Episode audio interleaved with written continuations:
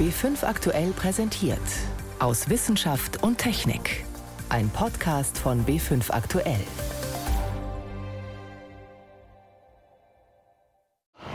Hola Madrid! I can tell you, the hope is not within the walls of the COP25. The hope is out here with you.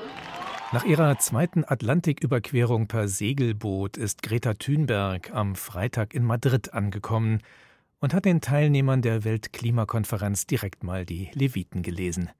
Wie stark uns die Klimakrise schon betrifft, gerade auch in Deutschland, dazu gleich mehr. Außerdem fragen wir, warum ist es so schwierig, Risiken realistisch einzuschätzen? Und wir berichten über Männer, die mit einer vermeintlichen Frauenkrankheit kämpfen, Brustkrebs. Das sind drei unserer Themen heute. Am Mikrofon ist David Globig. Seit knapp einer Woche läuft in Madrid die 25. Weltklimakonferenz. Mehr als 190 Staaten wollen dort die noch fehlenden Regeln und Kontrollmechanismen festlegen, mit denen das Abkommen von Paris umgesetzt werden soll. Bislang sind wir noch weit davon entfernt, den CO2-Ausstoß tatsächlich zu verringern. Im Gegenteil, laut jüngsten Berechnungen steigen die Emissionen nach wie vor, zwar langsamer, aber eben immer noch deutlich. Wie wichtig es gerade auch für uns in Deutschland wäre, dass etwas passiert, das zeigt der aktuelle Klimarisikoindex. Da sind wir bei den Ländern, die jetzt schon unter dem Klimawandel leiden, ganz vorne mit dabei. Mehr dazu von Jakob Mayer. Extremwetter trifft nicht nur Entwicklungsländer. Im vergangenen Jahr waren Japan, die Philippinen und Deutschland am stärksten von Hitze, Stürmen und Überschwemmungen geplagt. Das zeigt der Klimarisikoindex, den die Umwelt- und Entwicklungsorganisation Germanwatch auf dem Klimagipfel in Madrid vorgestellt hat. Und dabei ist eines neu, sagt Laura Schäfer, eine der Autorinnen des Berichts. Wir sehen in diesem Index, wo zum ersten Mal in dieser 15-jährigen Geschichte von dem Index zwei Industrieländer auf den Top 3 gelandet sind, dass weltweit alle Länder betroffen sind, so auch Deutschland. Und gleichzeitig sehen wir aber auch, die Philippinen sind auf Platz zwei, das ist ein Entwicklungsland. Und solche Länder sind viel existenzieller von den Schäden durch Extremwetterereignisse betroffen. Und die wurden 2018 vor allem durch Taifun Mangkut verursacht, der den nördlichen Teil der Philippinen mit voller Wucht traf. Mindestens 59 Menschen wurden getötet. Über Japan wütete ebenfalls ein Wirbelsturm, der große Schäden anrichtete. Dazu kamen schwere Regenfälle und eine Hitzewelle. Rekordtemperaturen 2018 auch in Deutschland, das wärmste Jahr seit Beginn der Wetteraufzeichnungen. Germanwatch-Expertin Schäfer. Die Hitzewelle hat über 1200 Todesopfer gefordert. Vor allem durch Stürme sind ökonomische Schäden in Höhe von 5 Milliarden US-Dollar entstanden. Also umgerechnet gut 4,5 Milliarden Euro. Nach Angaben von Germanwatch werden Hitzewellen laut den jüngsten wissenschaftlichen Erkenntnissen wegen des Klimawandels immer häufiger und heftiger, in Europa zwischen 10 und 100 Mal wahrscheinlicher als vor einem Jahrhundert. Auf lange Sicht trifft Extremwetter aber Entwicklungsländer besonders hart. Über die vergangenen 20 Jahre kamen sieben der zehn am stärksten betroffenen Länder aus dieser Gruppe, darunter Pakistan, Vietnam, Myanmar, Haiti und die Philippinen. Es gibt Länder, die von sehr, sehr starken Wirbelstürmen betroffen sind. Haiti, Myanmar, die sehr starke Schäden verursacht haben. Das ist eine Kategorie. Und die zweite Kategorie sind Länder wie die Philippinen, die immer wiederkehrend von Ereignissen betroffen werden und dann kaum Zeit für den Wiederaufbau haben, bevor sie wieder vom nächsten Ereignis getroffen werden. An der Spitze des 20-Jahre-Rankings steht Puerto Rico wegen der Verwüstungen, die 2017 der Hurricane Maria angerichtet hat. Insgesamt verzeichnet der Klimarisikoindex von Germanwatch für die vergangenen 20 Jahre 12.000 Extremwetterereignisse. Über 495.000 Menschen wurden getötet. Die wirtschaftlichen Schäden umgerechnet etwa 3,2 Billionen Euro. Schäden und Verluste, die arme Länder alleine kaum bewältigen können. Ihnen dabei zu helfen, darüber wird auch beim Klimagipfel in Madrid gestritten. Index-Mitautorin Vera Künzel sieht den Bericht als Diskussionsgrundlage. Wir hoffen, dass dadurch deutlich wird, dass die Länder, die am stärksten betroffen sind und die vor allem am existenziellsten betroffen sind, unterstützt werden bei dem Umgang mit den Schäden und Verlusten. Denn wir sehen, dass auch die wissenschaftliche Grundlage immer besser wird, zu sagen, dass Extremwetterereignisse und der Klimawandel eng miteinander zusammenhängen. Das heißt, die Häufigkeit und die Intensität von Extremwetterereignissen wird schlimmer durch den Klimawandel. Und das sollten eben nicht die Länder bezahlen müssen, die am wenigsten zum Klimawandel beigetragen haben. Zusammenhang ja, aber wie groß der Einfluss des Klimawandels auf Schäden und Verluste durch Stürme oder Hitzewellen exakt ist, das lässt sich nicht sagen. Allerdings zeigt der Index laut Germanwatch, wie verwundbar Länder sind und welche sich besonders auf extreme Wetterereignisse vorbereiten müssen. Grundlage des Berichts sind Daten des weltgrößten Rückversicherers Munich Re und des Internationalen Währungsfonds.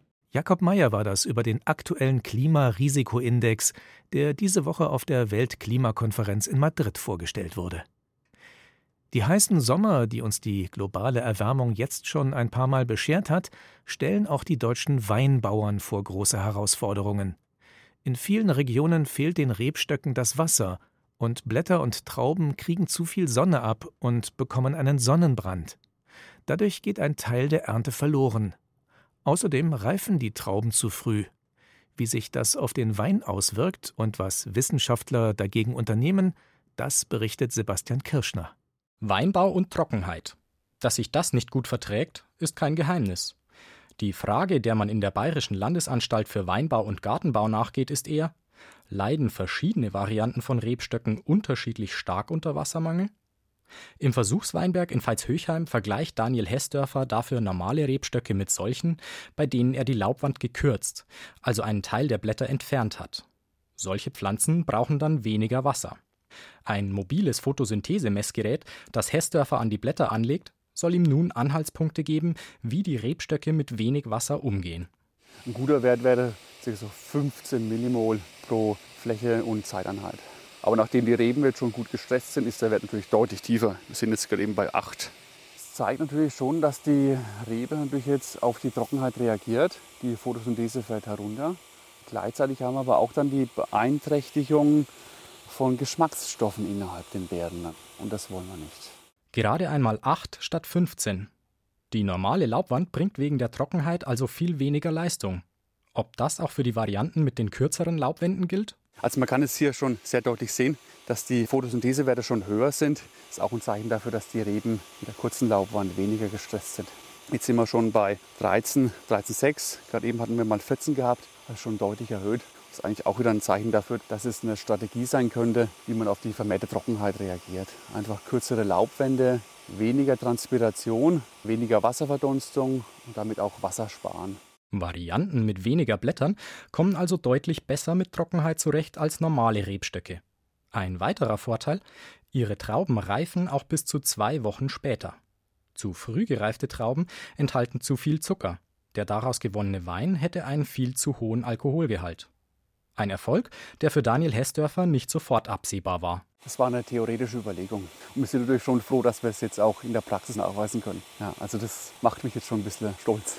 Wenn die Ergebnisse gut sind und verifiziert werden, dann können wir das dann auch in die Beratung reingeben, dass auch die Winzer dann auch nachmachen. Dass Trauben an einem Weinstock mit kurzer Laubwand später reifen, macht sich das Weingut Wirsching in Iphofen bereits zunutze. Einen Teil ihrer Laubwände hat es heuer kurz geschnitten den anderen normal wachsen lassen. Das Ziel? Die weniger reife Ernte soll die sehr reife ausgleichen. Kellermeister Klaus-Peter Heigl misst gerade den Zuckergehalt der Trauben. Hervorragend. Wir haben jetzt die beiden Varianten hier. Das ist die weite Reife mit viel Zuckergehalt, etwa 105 Grad Öchsle. Und hier ist die abgeschnittene Variante mit 95 Öchsle. Sieht so aus, als ob wir es genau ausbalanciert haben. Zusammen erreicht der frisch gepresste Traubenmost damit den Idealwert von etwa 100 Grad Öchsle also perfekte 13,8 Prozent Alkohol. Die kurze Laubwand hat für Klaus-Peter Heigl dieses Jahr funktioniert. Wieder einmal.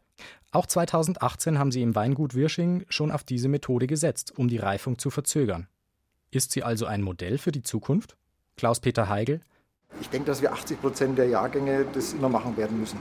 Also wir kommen da nicht mehr raus aus diesem frühen Reifepotenzial. Die Winter sind wärmer, die Reben treiben früher aus und dann kommen eben diese Niederschläge irgendwann ab Mai, Juni werden die Niederschläge weniger. Das heißt, es wird wahrscheinlich fast jedes Jahr passieren. Zumindest könnten mit einer recht simplen Idee einige Klimaprobleme im Weinbau gelöst werden. Wie Weinbauern auf heiße Sommer reagieren können, ein Beitrag von Sebastian Kirschner. Sie hören B5 aktuell am Sonntag aus Wissenschaft und Technik. Heute mit David Globig. 5G, das ist die Mobilfunktechnologie der fünften Generation. Sie wird in Deutschland gerade eingeführt. Allerdings müssen die Mobilfunkunternehmen hierfür viele neue Handymasten aufstellen. Dagegen regt sich an manchen Orten Widerstand. Die Bewohnerinnen und Bewohner haben Angst vor der elektromagnetischen Strahlung. Dabei ist das, was wir uns durch den Mobilfunk zumuten, ziemlich harmlos, verglichen jedenfalls mit anderen Formen von Strahlung, über die wir uns meistens nicht großartig aufregen. Durch medizinische Untersuchungen etwa oder durch Radongas, das sich im Keller sammelt. Ich habe darüber mit dem Risikoforscher Gerd Gigerenzer gesprochen, vom Max-Planck-Institut für Bildungsforschung in Berlin. Ich wollte von ihm wissen, warum wir Risiken so oft falsch einschätzen. Das hat meistens zwei Gründe. Das eine ist, dass wir wenig risikokompetent sind. Das könnte man lernen, das könnte man in der Schule lernen, aber wir lernen alle möglichen anderen Dinge. Und das zweite ist eine emotionale Komponente. Es ist einfach, uns vor bestimmten Dingen Angst zu machen und vor anderen nicht. Und das zusammen führt dazu, dass wir uns vor den Dingen meistens fürchten, die uns am Ende gar nicht umbringen. Viele Leute wissen von unterschiedlichen Formen von Strahlung, aber wenn es dann darum geht, das Risiko dieser unterschiedlichen Formen von Strahlung realistisch einzuschätzen, da tun wir uns dann wieder schwer.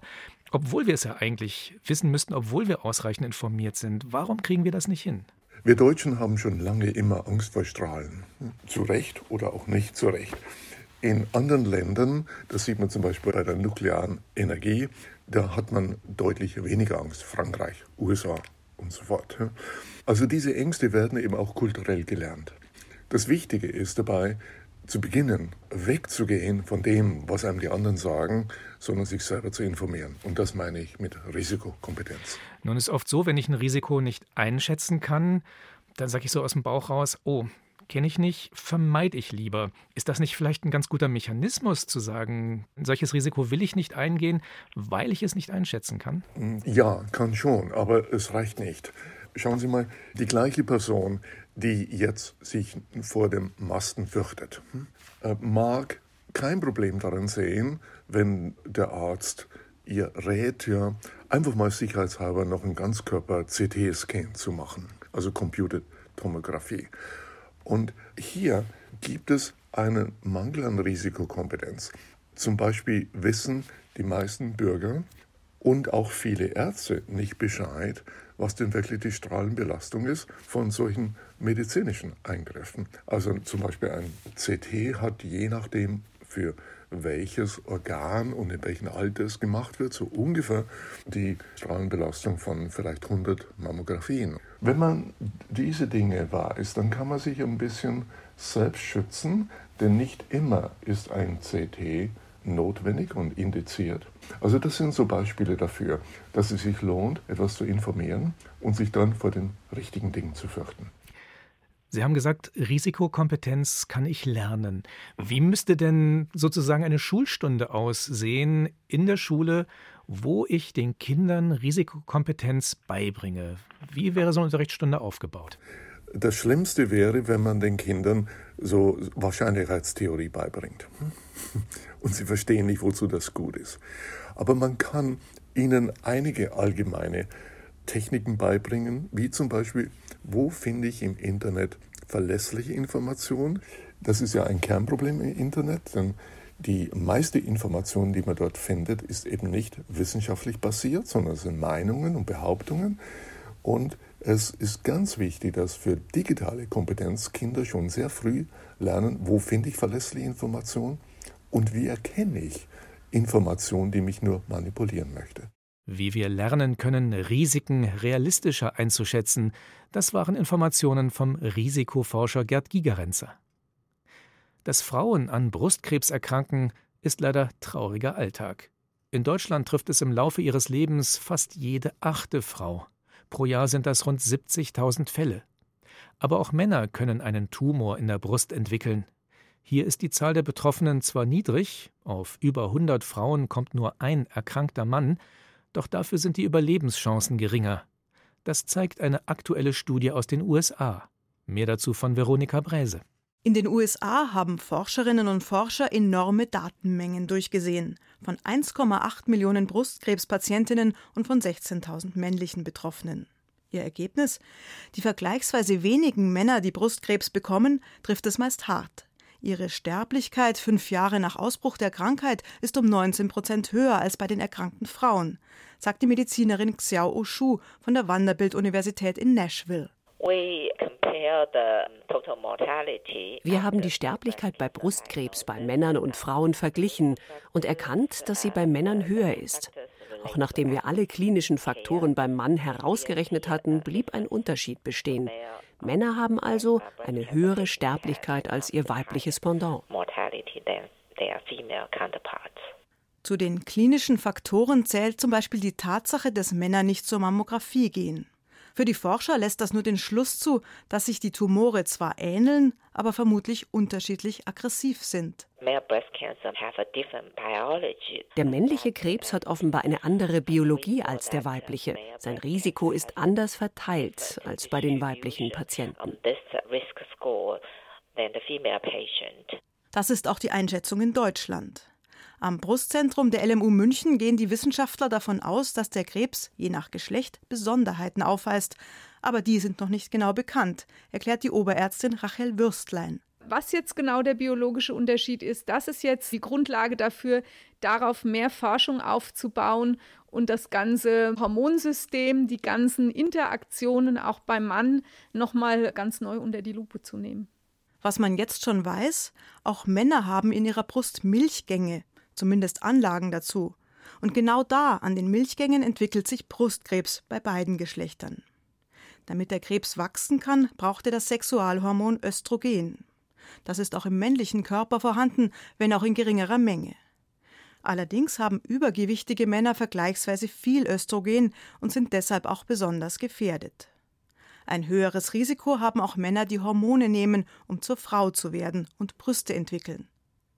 Aber auch umgekehrt kann es Probleme geben, denn Frauen, die zu Männern werden, gehen nicht mehr zu Vorsorgeuntersuchungen. Die fallen zwar natürlich nicht mehr unter das Mammographie-Screening, sollten aber umso aufmerksamer sein bei Veränderungen im Bereich der dann ja Brustwand oder auch in Richtung Achseln dieses Gewebebereichs, weil sie in der Regel ja dann nicht mehr bei einem Frauenarzt oder einer Frauenärztin zur Vorsorge in Betreuung sind. Und auch darüber werden die sehr breit informiert heute. Würstlein empfiehlt generell bei Knoten oder Entzündungen im Brustbereich, die nicht abheilen oder verhärten, einen Arzt aufzusuchen. Auch wenn Flüssigkeit aus den Brustwarzen austritt, kann das ein Warnsignal sein. Größere Brustzentren haben auch mit Männern Erfahrung und begleiten sie auch psychologisch, denn es fällt ihnen oft schwer, sich mit einer typischen Frauenkrankheit zu outen. Die Behandlung läuft bei allen Patienten gleich ab. Ärzte entnehmen für die Diagnose Gewebe. In vielen Fällen operieren sie die betroffenen Stellen heraus und bestrahlen dann die Patienten. Bei der Nachsorge wird der Hormonspiegel der Patienten herabgesetzt, damit Krebszellen keinen Nährboden mehr haben. Diese sogenannte Antihormontherapie führt bei Männern meist zu Erektionsstörungen. Manche beschließen deshalb, weniger Tabletten als vorgesehen einzunehmen oder die Nachsorge ganz abzubrechen. Auch das erhöht ihr Risiko, an dieser für Männer extrem seltenen Krebsart zu versterben. Brustkrebs bei Männern. Selten, aber schlecht zu heilen. Ein Beitrag von Veronika Bräse war das. Wale in freier Wildbahn zu beobachten, das ist etwas Faszinierendes. Tatsächlich kann man das sogar an deutschen Küsten, zumindest kleinere Exemplare, Schweinswale. An der Ostsee braucht man dafür inzwischen aber fast ein bisschen Glück. Die Meeressäuger sind hier offenbar vom Aussterben bedroht. Davor warnen jedenfalls Tierschützer. Schuld sein sollen unter anderem Fischernetze, die wie Zäune im Meer aufgestellt sind. Tatsächlich werden Jahr für Jahr Dutzende toter Schweinswale an deutsche Strände gespült. In diesem Jahr könnte es zusätzlich daran liegen, dass die Marine während eines Manövers alte Seeminen gesprengt hat. Tierärzte und Meeresforscher schauen sich den Sachverhalt nun genauer an. Thomas Sambol berichtet. So klingt es, wenn ein Schweinswal auf der Jagd ist oder einfach mit Artgenossen klönt. Seit der fraglichen Minensprengung im August wurden 28 dieser Schweinswale tot an der schleswig-holsteinischen Ostseeküste aufgefunden. Nun werden sie in Büsum auf die genaue Todesursache hin untersucht.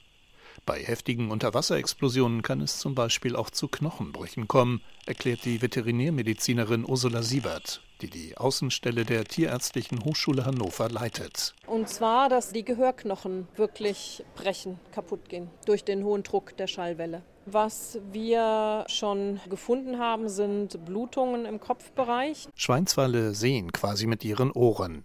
Die Klicklaute, die sie aussenden, erzeugen ein Echo, mit dessen Hilfe sie ihre Umgebung scannen können. Das Gehör ist für die Schweinswale der wichtigste Orientierungssinn. Und wenn man nicht mehr richtig hören kann in dem Fall oder ein nicht intaktes Gehör hat, wird man, wenn man das mit unseren Sinnen vergleichen will, blind. Im schlimmsten Fall ist das für die Tiere tödlich. Deshalb nimmt Ursula Siebert bei ihren aktuellen Untersuchungen vor allem auch die Ohren der Meeressäuger unter die Lupe. Das Problem?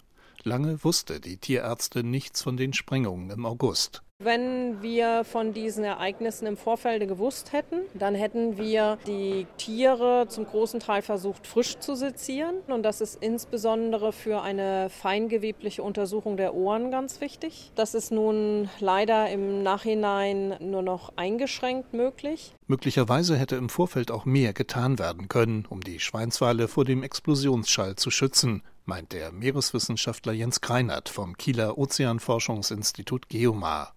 Eine Möglichkeit? Ein sogenannter Blasenschleier, der zum Beispiel auch bei RAM-Arbeiten in der Offshore-Industrie genutzt wird und den Lärm erheblich hätte vermindern können. Dabei werden Druckluftschläuche rings um die Lärmquelle gelegt, aus denen dann kleine Luftblasen heraussprudeln. Ein Blasenschleier dämpft ungemein die Druckwelle. So einen Blasenschleier zu legen ist extrem teuer, zeitaufwendig. Wenn ich das aber richtig machen will, muss man das machen. Wir wissen, wie es geht. Man muss es nur tun. Dazu sei die Marine aber technisch gar nicht in der Lage, so das Verteidigungsministerium. Dafür habe man aber vorschriftsmäßig versucht, die Schweinswale mithilfe von Schallwellen zu vertreiben. Jens Kreinert wäre gern dabei gewesen. Denn seit vielen Jahren erforscht er am Geomar das Problem der Altmunition in der Ostsee. Wir gehen davon aus, dass in der deutschen Ostsee 300.000 Tonnen liegen. Und wenn es geräumt wird, dann bitte, und das ist wirklich oberstes Gebot, nicht sprengen. Wenn sie explodieren, ist aber nicht nur die Druckwelle gefährlich, sondern auch der Sprengstoff wie zum Beispiel TNT. Reste davon können dann ins Wasser gelangen und die Meeresumwelt vergiften. Wir tragen karzinogene Stoffe ins Wasser ein. Und die Frage ist, wie viel? Und dazu müssen noch Untersuchungen gemacht werden. Die Sprengungen im August hätten also wichtige Erkenntnisse liefern können, die sonst nur schwer zu bekommen sind. Deshalb ist Jens Greinert auch ziemlich sauer darüber, dass die Marine keine Wissenschaftler mit ins Boot geholt hat. Wir können ja nicht von der Forschung hingehen und sagen, aus Testzwecken sprengen wir jetzt mal eine Bombe, weil wir wissen wollen, wie viel TNT wird überhaupt umgesetzt, wie lange bleibt das im Wasser. Man hat eine sehr gute Chance verpasst, dort weiteres Wissen zu etablieren. Das ist richtig doof. Also nach meiner Meinung haben sie sich richtig dämlich angestellt. Das Verteidigungsministerium hält dagegen. Aus Sicherheitsgründen hätte nur die Marine bei der Sprengung vor Ort sein dürfen. Weil man sich mitten im Manöver befand und die Minen brandgefährlich waren, mussten sie unverzüglich gesprengt werden, so ein Sprecher. In Zukunft wolle man sich in solchen Fällen aber besser mit allen Beteiligten abstimmen. Tote Schweinswale an der deutschen Ostseeküste, ein Bericht von Thomas Sambol. So viel für heute aus Wissenschaft und Technik. Am Mikrofon war David Globig.